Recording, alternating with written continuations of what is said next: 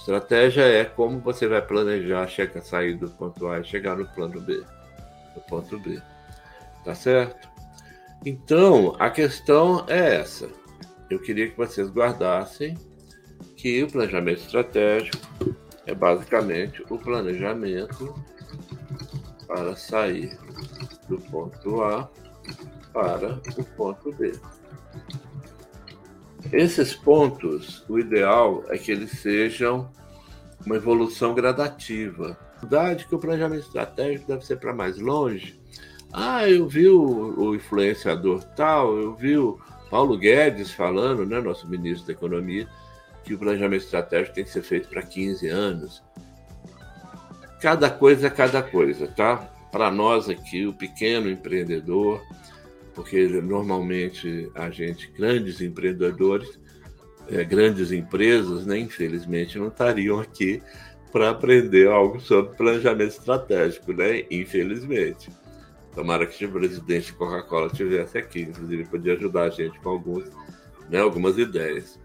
Então, o nosso público normalmente é o pequeno, médio empreendedor, né? Um empreendedor sozinho, é a pessoa que está lutando no dia a dia com muita dificuldade como todo mundo, né? Ninguém está lutando fácil hoje. E aí, a, esse planejamento de um ano tem que ser bem estruturado, porque você tem que falar, você tem que ter clareza qual é o seu cenário atual. Sem ficar adorando a pílula, tá? Sem ficar fantasiando. Qual é o meu cenário atual? O que, que eu faço? O que, que eu estou vendendo? Qual é meu carro-chefe? O que, que é que eu devo potencializar? E pensar em alternativas para melhorar isso, né? A questão toda de você existir, né? enquanto empresa, pessoalmente também, mas estou falando mais aqui como, como empresa, né? Então, como empresa, você está sempre preocupado em ser mais, não é? Ninguém está querendo ser menos.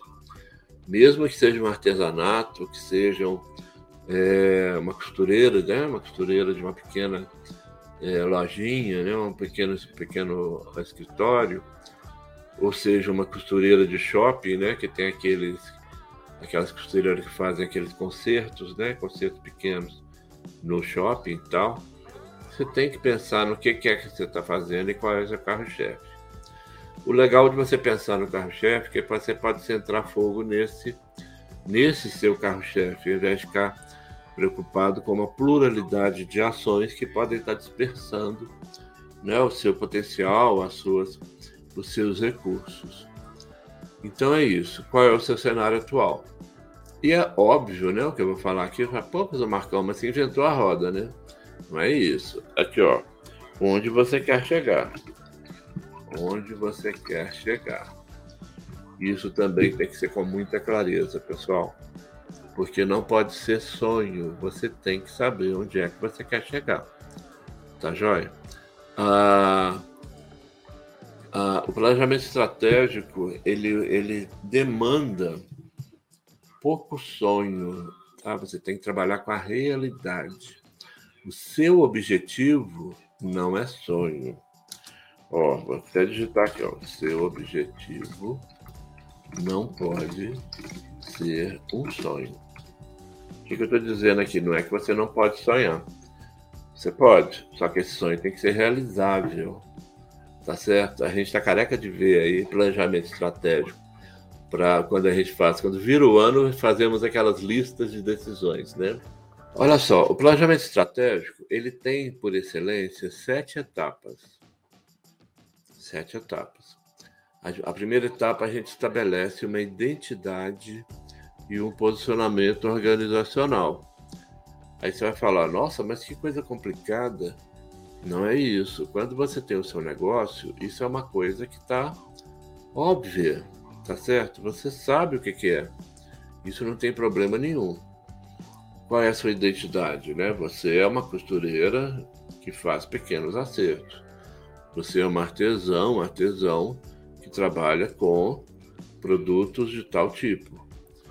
Isso é fácil de você saber pensando o que é que você produz, tá certo? Isso não tem nenhum problema. Então é necessário definir a sua identidade.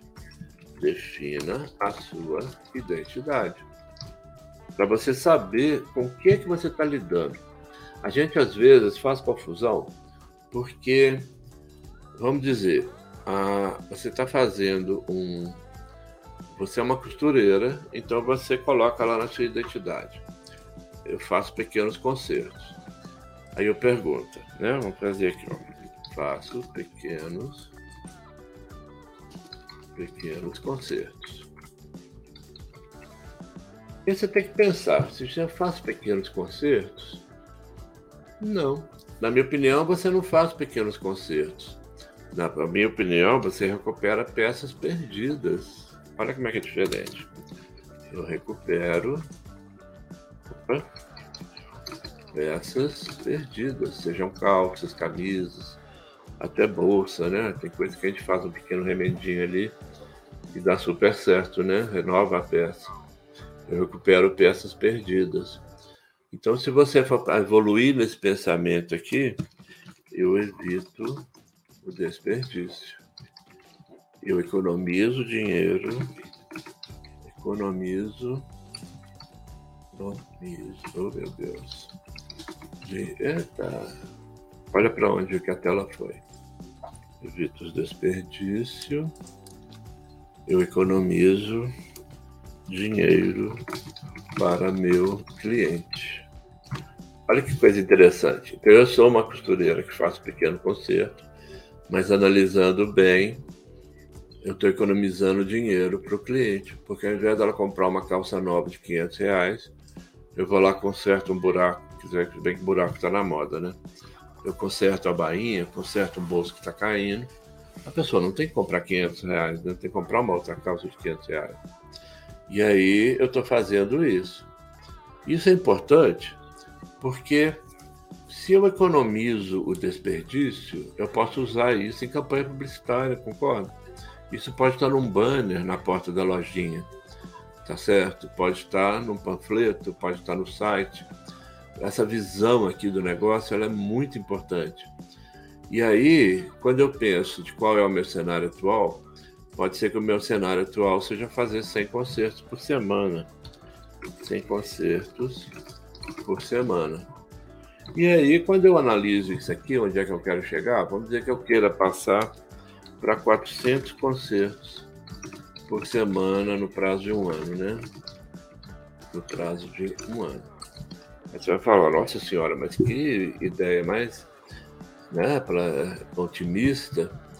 E aí, né, e aí eu falei que não podia ser um sonho, mas pensa comigo, está cada vez o povo com menos dinheiro, né? Está cada vez todo mundo com mais dificuldade. Então não é interessante, não é normal pensar, não é conveniente, coerente pensar que o povo vai precisar fazer mais conserto de roupa. Então isso aqui não é só, isso é realizável. A questão toda é como, né? Vou comprar mais agulha, vou comprar mais máquina, vou ter que contratar uma ajudante, um ajudante, uma costureira, vou ter que fazer uma, uma mudar de loja, né? Ampliar. Isso tudo faz parte do pensamento do que é que vai ser.